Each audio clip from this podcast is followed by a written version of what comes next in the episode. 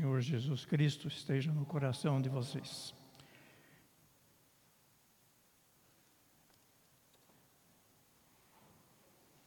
Vamos fazer a leitura da palavra de Deus conforme está em João, capítulo 13, versículos 34 e 35.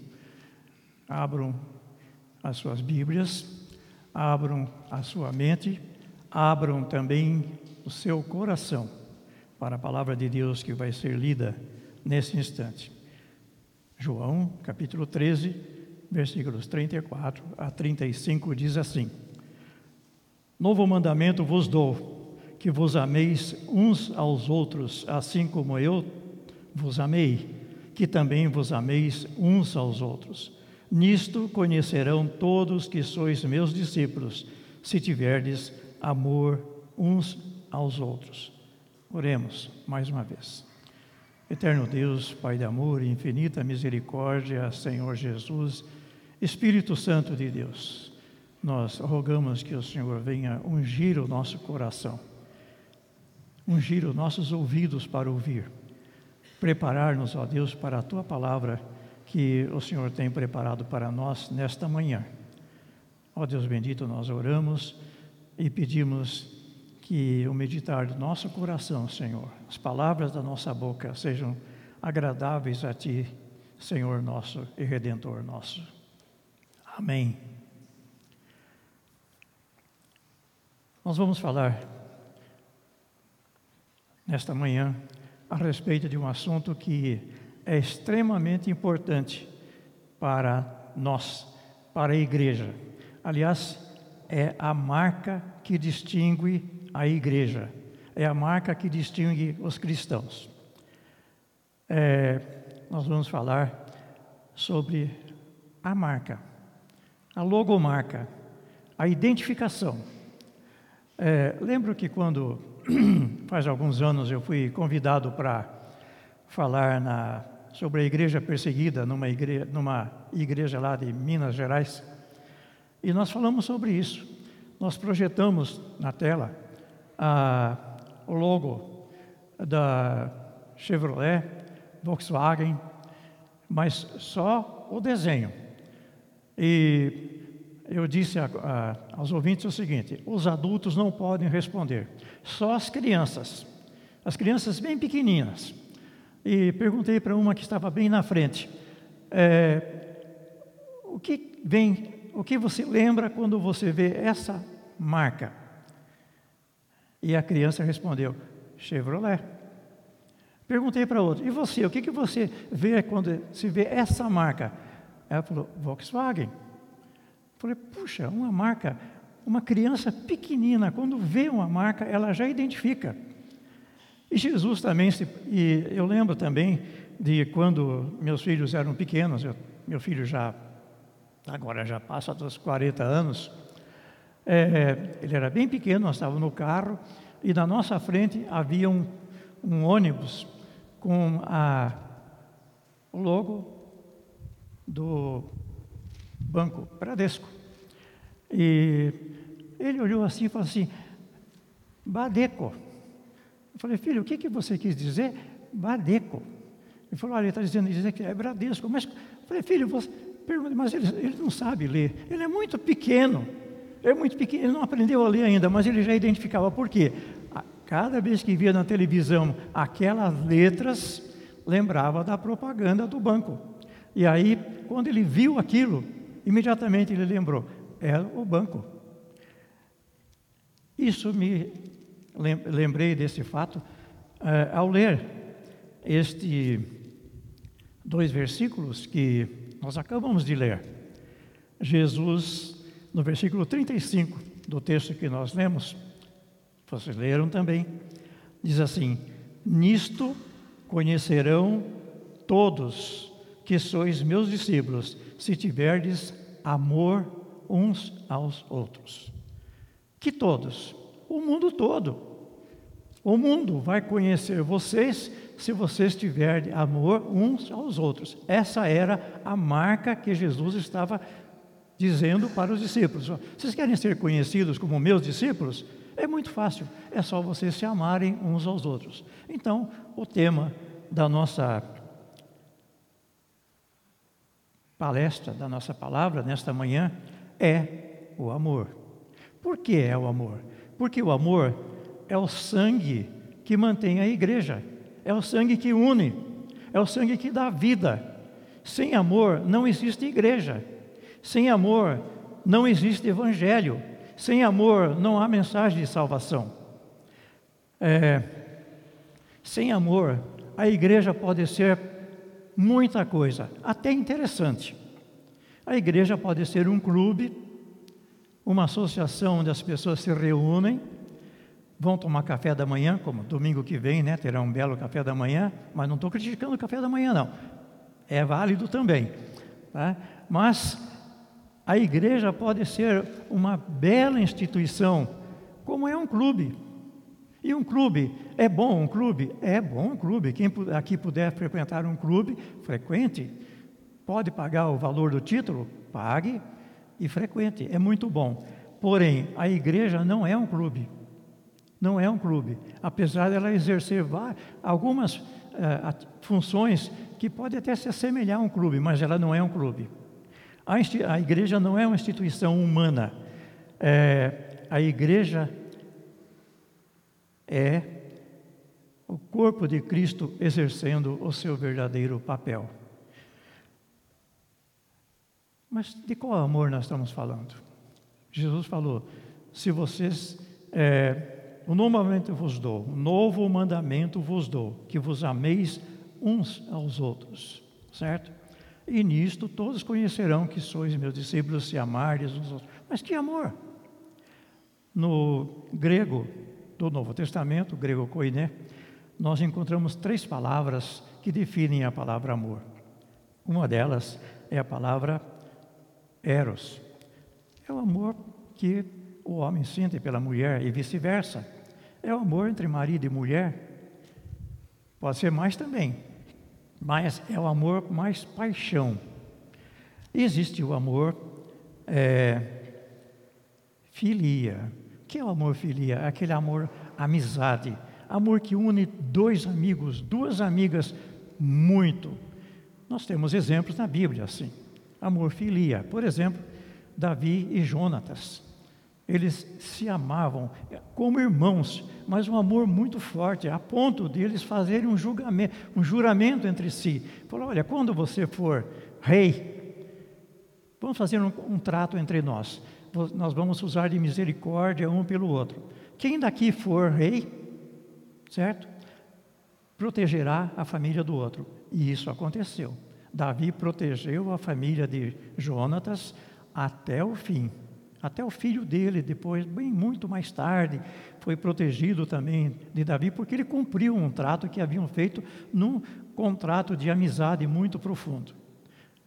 Há dois exemplos de amizade nesse caso filia, né? entre Ruth e Noemi,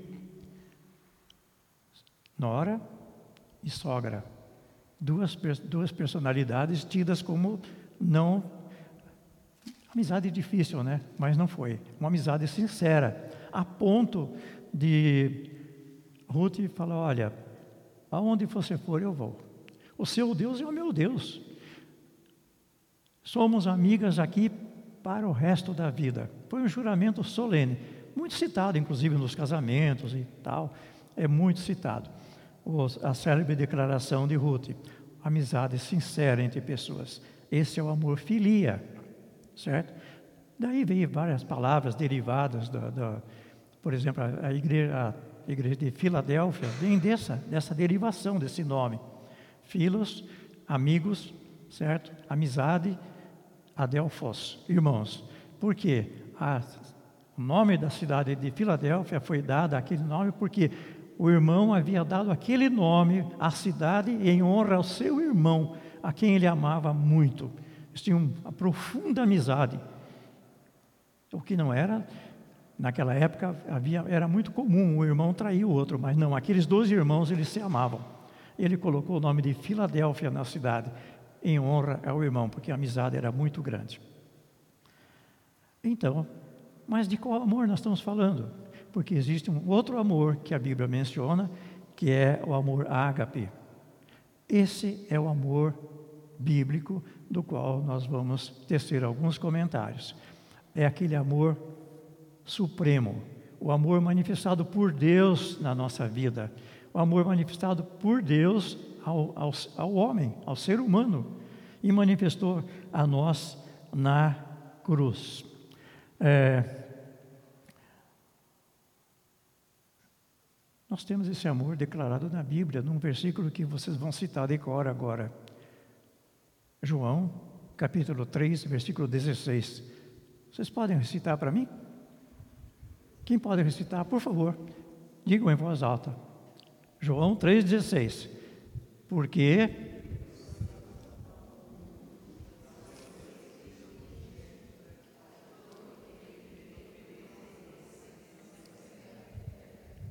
saiu meio fraco. Devia sair bem forte, mas porque Deus amou o mundo de tal maneira que ele fez o quê? Deu o seu próprio filho, seu filho unigênito. Para quê? Para que todos que nele crerem não pereçam, mas tenha o que? A vida eterna. E nós gostamos desse versículo, né? É o, aliás, é o versículo, é, versículo de, texto áureo da Bíblia, é esse versículo. É a, resumo do Evangelho, é exatamente isso aí. É, uma grande pergunta que me ocorreu quando eu lembrei desse versículo, porque Deus amou o mundo de tal maneira, e nós sabemos que a nossa salvação está pela fé em Cristo Jesus, porque foi um, foi um sacrifício válido e tudo mais. Mas por que, que foi válido? Por que o sacrifício de Cristo na cruz foi válido? Pode me dizer? Porque foi feito em amor. Amor completo, amor sincero. Se o sacrifício de Jesus fosse um sacrifício exibicionista, ele poderia fazer um sacrifício exibicionista. Fala, eu sou Deus, eu morro, eu ressuscito a hora que eu quiser e eu posso fazer o que eu quiser. E teria feito. Mas, na verdade, o que motivou a morte de Cristo na cruz foi o amor. E por esse motivo ele foi válido se não fosse motivado pelo amor, não seria válido. Mas por isso que João 3,16 diz: porque Deus amou o mundo.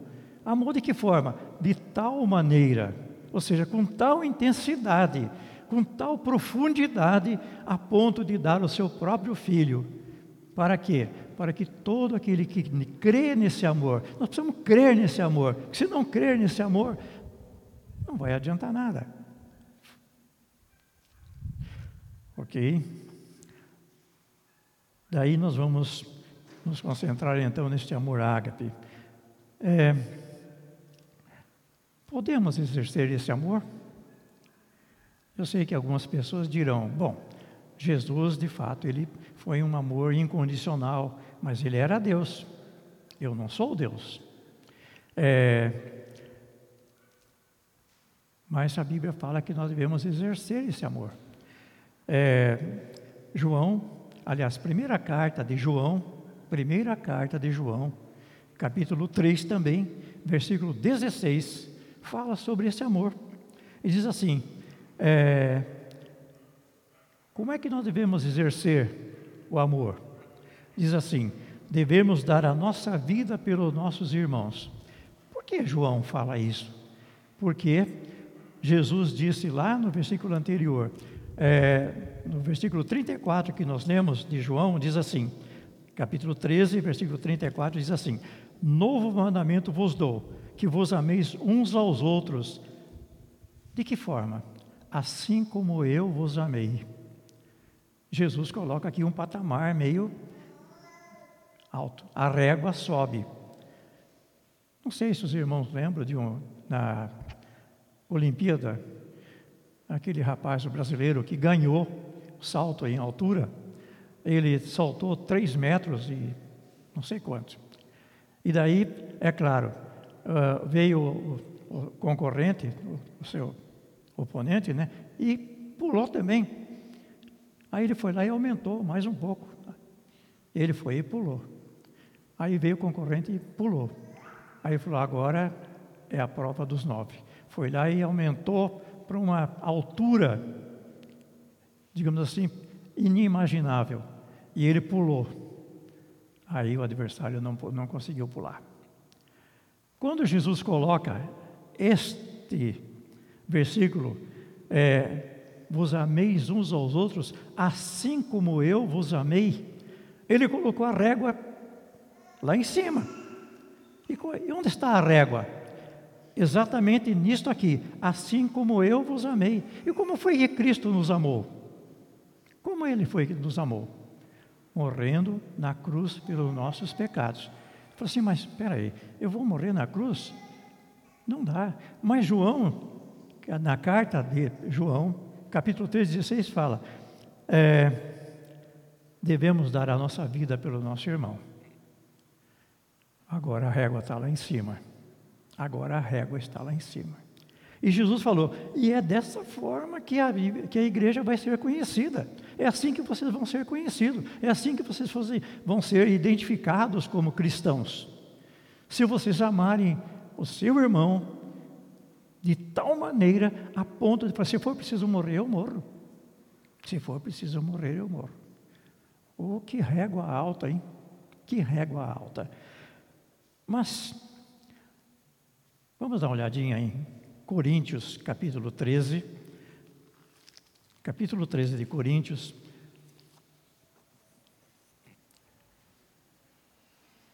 Diz assim: vamos voltar um pouquinho capítulo 13, versículo 1 diz assim: Mas é, no versículo anterior, aliás, no capítulo anterior, no último versículo, na parte final do capítulo anterior, capítulo 12, é, Paulo está falando sobre os dons espirituais, sobre é, aquilo que o Espírito Santo concede à igreja, a cada um da igreja, para que a igreja progrida, que a igreja tenha progresso. E aí ele fala: e eu passo a mostrar-vos ainda um caminho sobremodo excelente. Sobremodo excelente. E que caminho é esse que Paulo passa a mostrar para os crentes da igreja de Corinto? Ele fala: ainda que eu fale a língua dos, dos homens e dos anjos, se não tiver amor, serei como o bronze que soa e como o símbolo que retine. Ainda que eu tenha o dom de profetizar, conhecer todos os mistérios e toda a ciência, ainda que eu tenha tamanha fé, a ponto de transportar montes, se não tiver amor, nada serei. Ainda que eu distribua todos os meus bens entre os pobres, e ainda que entregue o meu próprio corpo para ser queimado, se não tiver amor, nada disso me aproveitará. O amor é paciente, é benigno, amor não arde em ciúmes, não se ufana, não se ensoberbece, não se conduz inconvenientemente, não procura os seus interesses, não se exaspera, não se ressente do mal, não se alegra com a injustiça, mas regozija-se com a verdade. Tudo sofre, tudo crê, tudo espera, tudo suporta. O amor jamais acaba. Mas, havendo profecias, desaparecerão havendo línguas, cessarão, havendo ciências, passará. Porque em parte conhecemos e em parte profetizamos. Quando, porém, vier o que é perfeito, então o que é em parte será aniquilado. Quando eu era menino, eu falava como menino, sentia como menino, pensava como menino. Quando cheguei a ser homem, desisti das coisas próprias de menino. Porque agora vemos como um espelho obscuramente então veremos face a face. Conheço em parte, então conhecerei como também sou conhecido.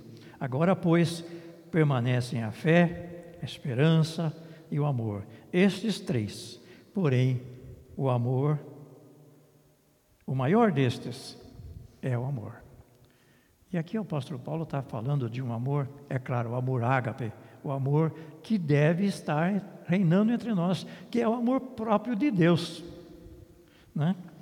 É, e ele fala, logo no começo, no capítulo 13, versículo 1, fala: Ainda que eu fale a língua dos homens. Versículo 2: Ainda que eu tenha o dom de profetizar. Versículo 3: Ainda que eu distribua todos os meus bens, se eu não tiver amor, é Inútil. É inútil. É interessante que na parábola do bom samaritano, é, Lucas capítulo 10, versículo 33, começa no versículo 25, mas quando um doutor da lei, procurando testar Jesus, né, fala: Senhor, é, o que, que eu devo fazer para herdar a vida eterna? Jesus falou: simples. É, que você, o que, que você vê na lei? Ele falou: não, na Bíblia diz que, lá no Velho Testamento, né, Moisés fala que a gente deve amar a Deus sobre todas as coisas, de todo entendimento, de todo o coração e ao próximo como a ti mesmo. Jesus falou muito bem, você respondeu adequadamente. É certinho, faça exatamente isso e você não tem que fazer mais nada. E ele procurando se justificar, ele falou: Mas e quem é o meu próximo? se eu tenho de fazer, se eu tenho de demonstrar amor, tenho de demonstrar por alguém. Mas o versículo que ele respondeu já, já disse: E ao próximo como a ti mesmo. E ele quis dizer: Quem é o meu próximo então? Porque entre os judeus é, o próximo era judeu também, certo? Não se admitia próximo que não fosse judeu. O que não era judeu era, era estrangeiro, certo? E não, não tinha é, privilégio de ter a compaixão e o amor de um judeu. E aí Jesus então conta a história de uma pessoa que não era judeu, a história do, do bom samaritano. A parábola já é conhecida de todos. É, um judeu descia de Jerusalém para Jericó. Não sei se vocês já tiveram o privilégio de fazer esse caminho. Eu tive, graças a Deus, fizemos esse, esse trajeto. E realmente é muita. Agora, estrada asfaltada, mas mesmo assim é muita curva. E naquela época não tinha estrada asfaltada, era estrada de terra, muita curva, muito esconderijo.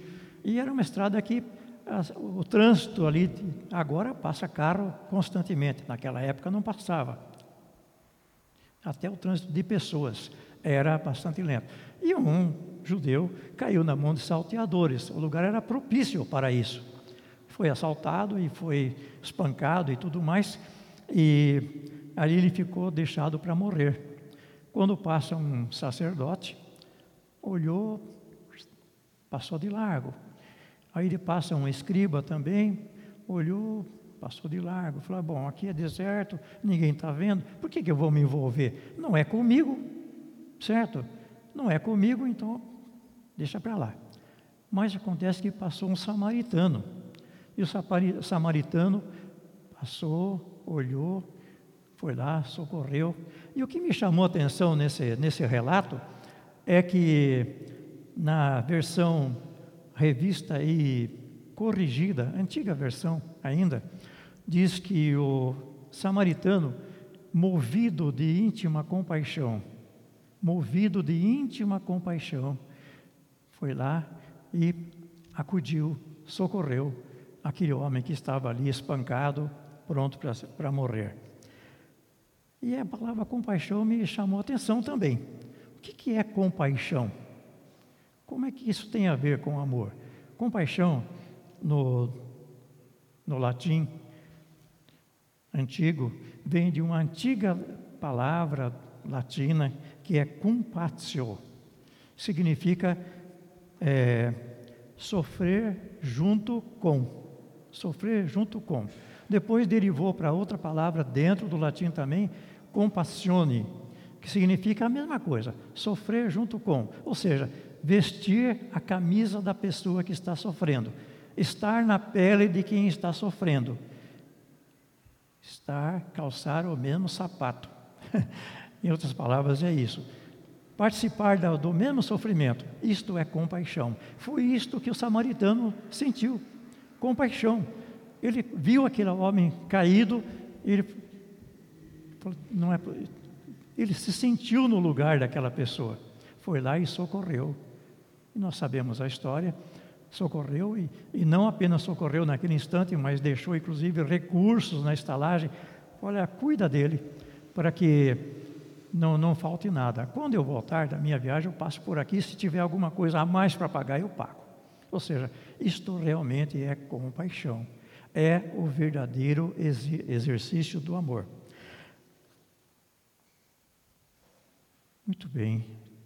O que nós acabamos de ler fala que Paulo apóstolo fala: ainda que eu faça tudo isso, mas se eu não tiver amor, ou seja, o que, que ele fala? Falar em línguas, é, dom de profetizar, distribuir todos os bens aos pobres, entregar o próprio corpo para ser queimado. Será que Paulo está falando aqui de alguma coisa é, utópica que não era feito naquela época? Não, Paulo está falando de uma coisa que acontecia assim. Quando a, a igreja começou a ser perseguida, e era exatamente a época de Paulo, é, Logo em seguida veio a perseguição, Nero, Calígula e os, aqueles imperadores que lançavam os cristãos na arena para ser é, devorada pelos leões. Outros eram queimados vivos. É, depois a igreja começou a homenagear aquelas pessoas que haviam morrido dessa forma. Receberam homenagens.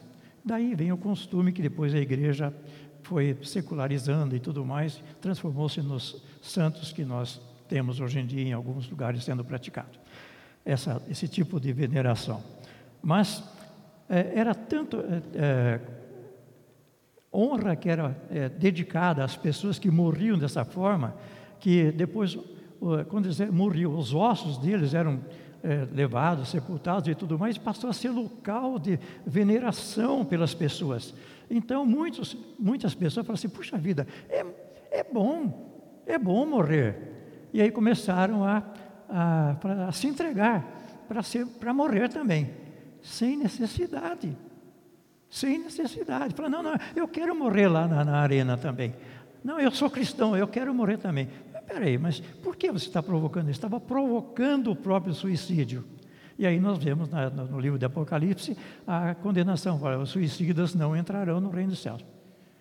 Havia um contexto que condenava esse tipo de prática. Quando a pessoa praticava a entrega para ser martirizado, por orgulho, porque depois a sua família seria, digamos, é, é, bem vista pelo fato de ele ter morrido daquela forma. E, e Paulo fala: olha, ainda que eu entregue o meu corpo para o martírio, ainda que eu seja queimado e tudo mais, se não tiver amor, não tem validade nenhuma. Nós temos vários exemplos contrários disso. No, na, na, nossa época, é, na época da Segunda Guerra Mundial, houve uma personagem que se ficou notável, foi Corey Ten Boom, vocês devem ter ouvido falar, já leram talvez o livro Refúgio Secreto. Corre Tembum era crente no Senhor Jesus. Ela e a sua família se dedicaram a refugiar os judeus na Holanda. E fizeram aquilo de coração. E a ponto de eles serem depois levados para o campo de concentração, ela e a sua família. Seu pai morreu no campo de concentração, sua irmã morreu no campo de concentração e ela sobreviveu. Ela escreveu esse livro, O Refúgio Secreto, deu origem a um filme, inclusive, que do qual ela foi contemporânea da realização do filme, contando toda a história da apoio que deram aos judeus por, causa, por parte dos, do Hitler, né, dos nazistas, na Segunda Guerra Mundial. Demonstração sincera de amor. Demonstração sincera de amor. Ela não entregou, ela entregou a sua vida. A sua família deu a vida para salvar judeus na Segunda Guerra.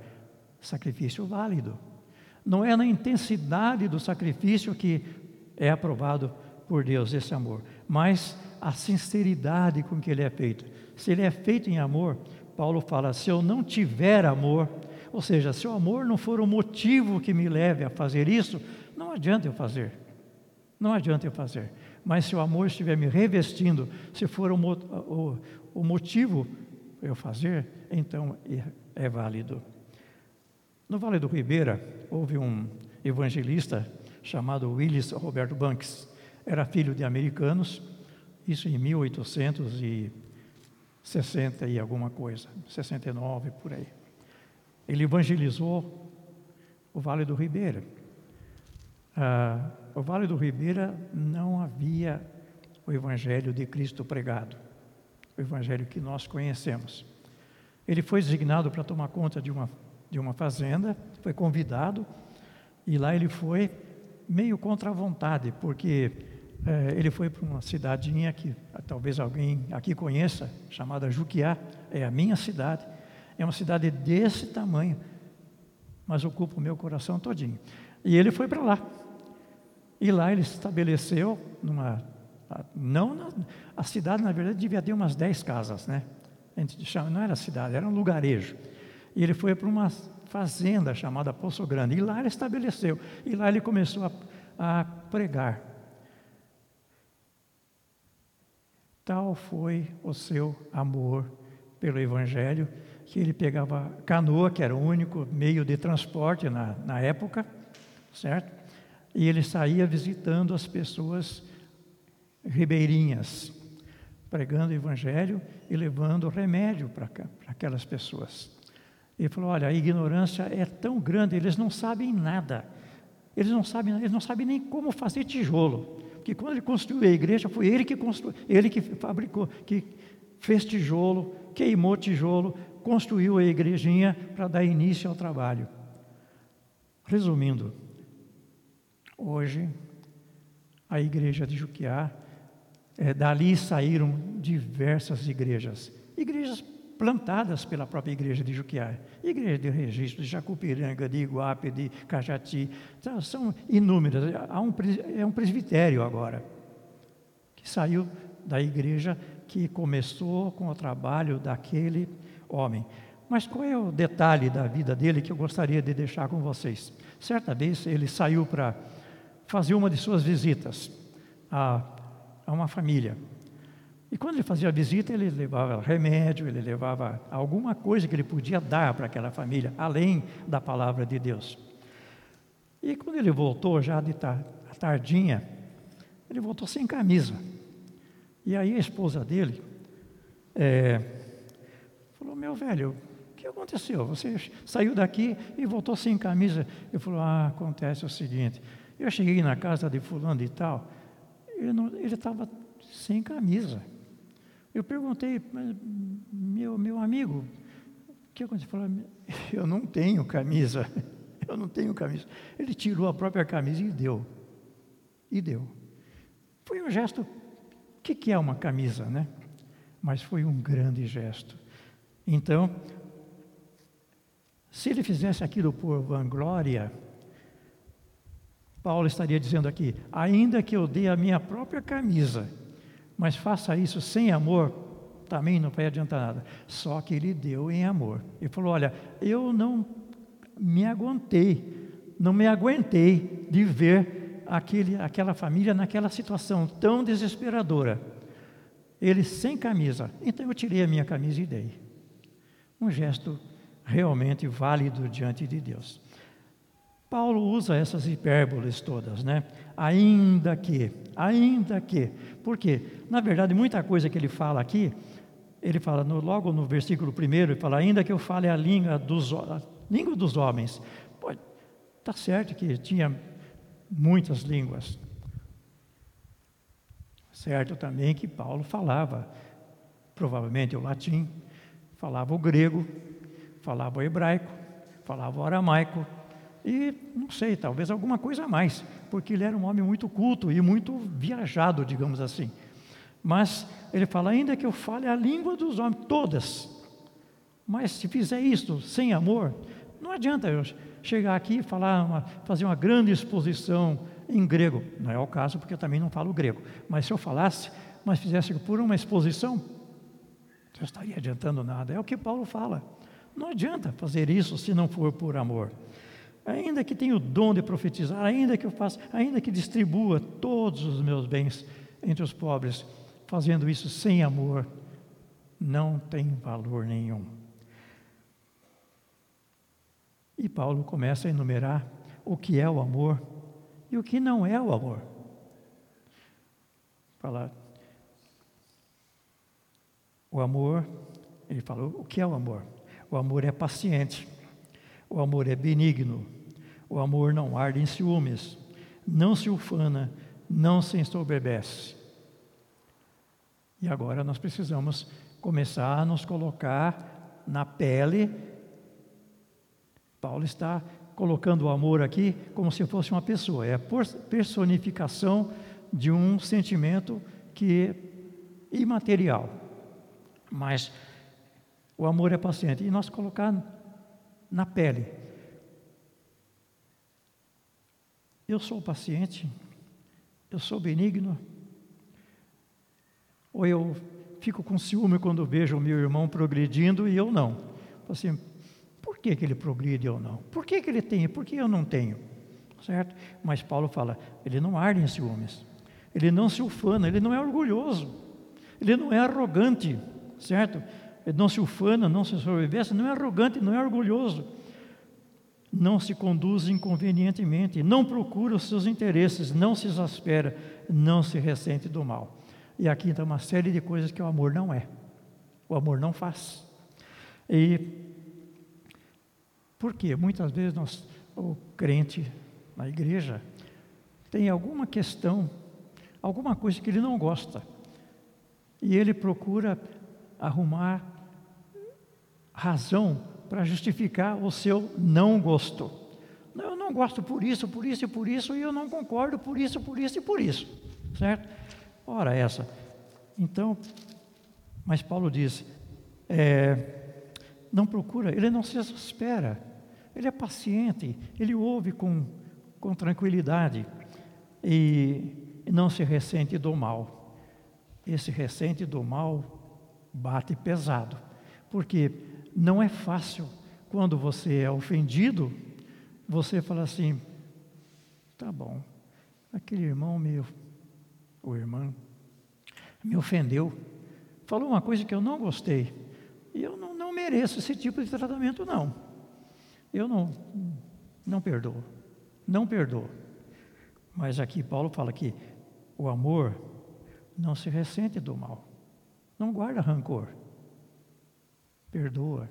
Então o amor implica também em perdoar e receber o pedido de perdão.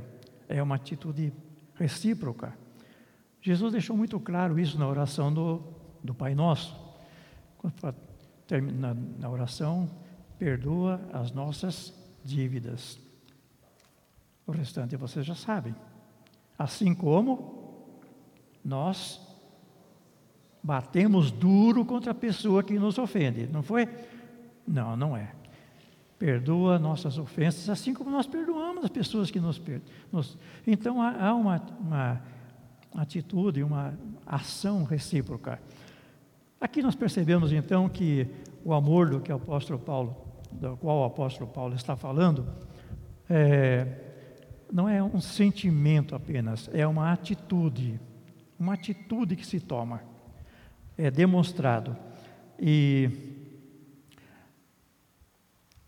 Paulo conclui o seu o capítulo 13, ele vai concluindo dizendo que é, o amor não se alegra com a injustiça, regozija-se com a verdade, tudo sofre, tudo crê, tudo espera, tudo suporta. E aí depois ele fala: o amor jamais acaba. Mas, havendo profecias, havendo línguas, havendo ciência, havendo conhecimento, havendo tudo isso, tudo isso vai passar. Tudo isso vai acabar. Mas tem uma coisa que não vai acabar. Ele diz: o que é? O amor. O amor é eterno. Ele termina o versículo 13 dizendo: Agora, pois, permanecem a fé, a esperança e o amor. Esses três. Permanece naquele, permanecia naquele tempo, permanece hoje também, no século 21. Aqui, hoje, na, na nossa igreja, permanecem essas três coisas: a fé, o amor, aliás, a, a fé, a esperança e o amor. Essas três coisas. A fé está lá em Hebreus. A fé o que, que é? Aquilo que nós temos certeza das coisas que nós não vemos. Mas nós temos certeza. E esperança que nós esperamos que firmemente que vai acontecer. Só que Paulo diz: haverá um tempo que não vai precisar ter mais fé. Puxa, mas é possível isso? Uma hora que a igreja não vai precisar ter mais fé? A fé é uma coisa que sempre vai precisar.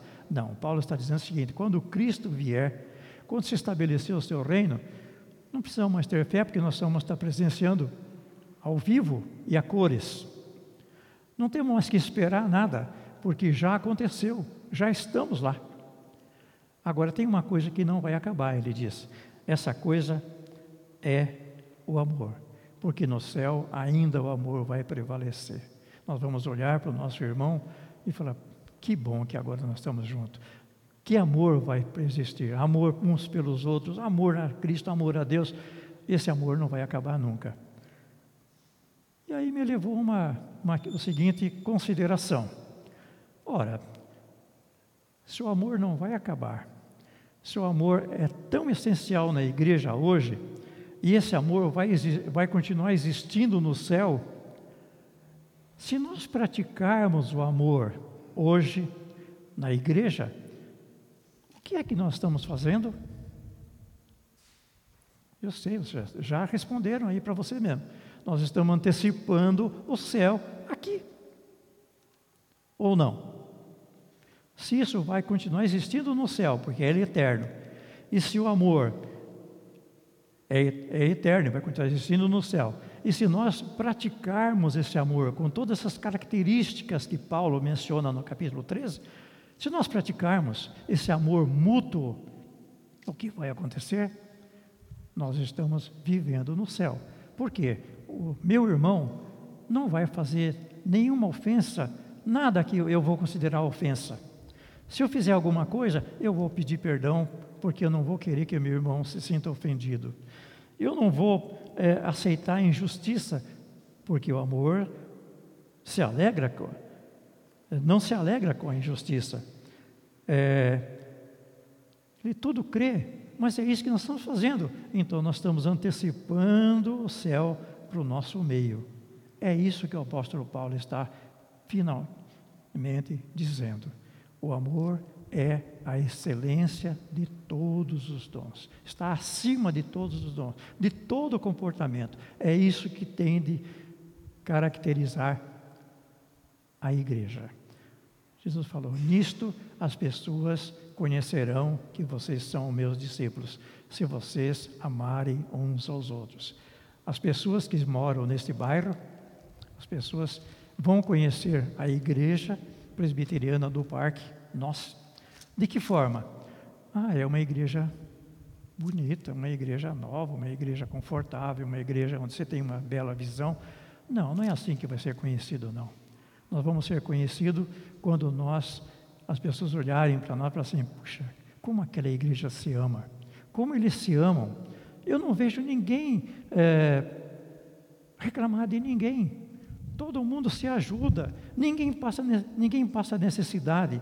E quando eu falo necessidade aqui, não é necessidade necessariamente financeira, apesar de poder ser, mas a necessidade de um ombro, a necessidade de uma visita, a necessidade de amizade sincera. Essa é a necessidade que a nossa igreja precisa. Quando as pessoas virem nisso, na nossa igreja, assim, é essa igreja que eu quero. Eu quero ver o que está acontecendo lá. O que está acontecendo naquela igreja? A nossa igreja precisa pegar fogo nesse sentido. Conta-se que uma, uma igreja existia num determinado bairro e, e não crescia. Não crescia. Era uma igreja, estava ali, aquela quantidade limitada de membros, e nada acontecia. Quando foi um dia, ocorreu um incêndio naquela igreja. E aí as pessoas correram para apagar e deram o alarme, vieram membros da igreja, balde de água daqui, mangueira, água para lá e tudo mais, vamos apagar esse fogo. E um vizinho da igreja correu também, veio lá e fez todo o esforço para é, apagar o fogo também. Só que ele nunca, era um vizinho que ele não, nunca tinha ido à igreja. Nunca tinha ido à igreja. Era um vizinho indiferente ao, ao Evangelho.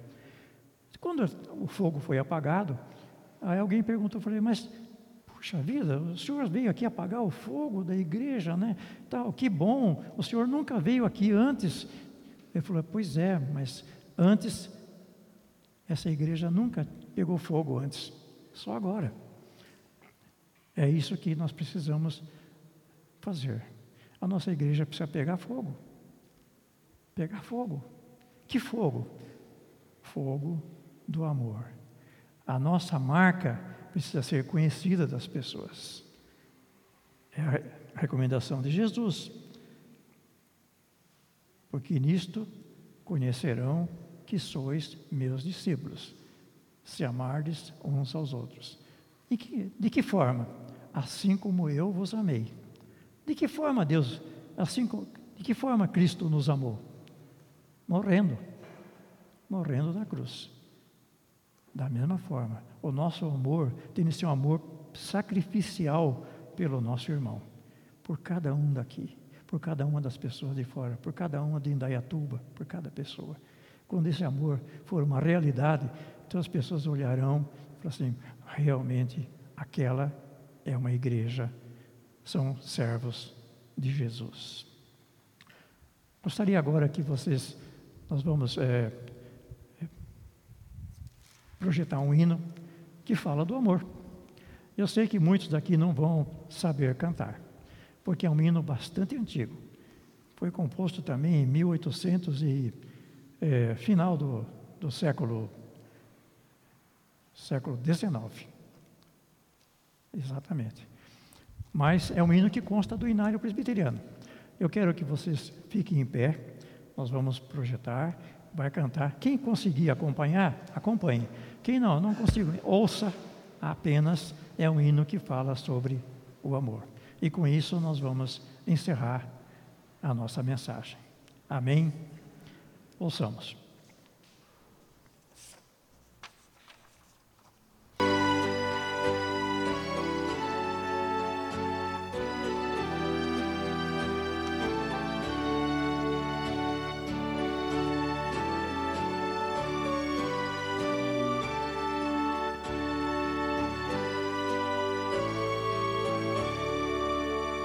When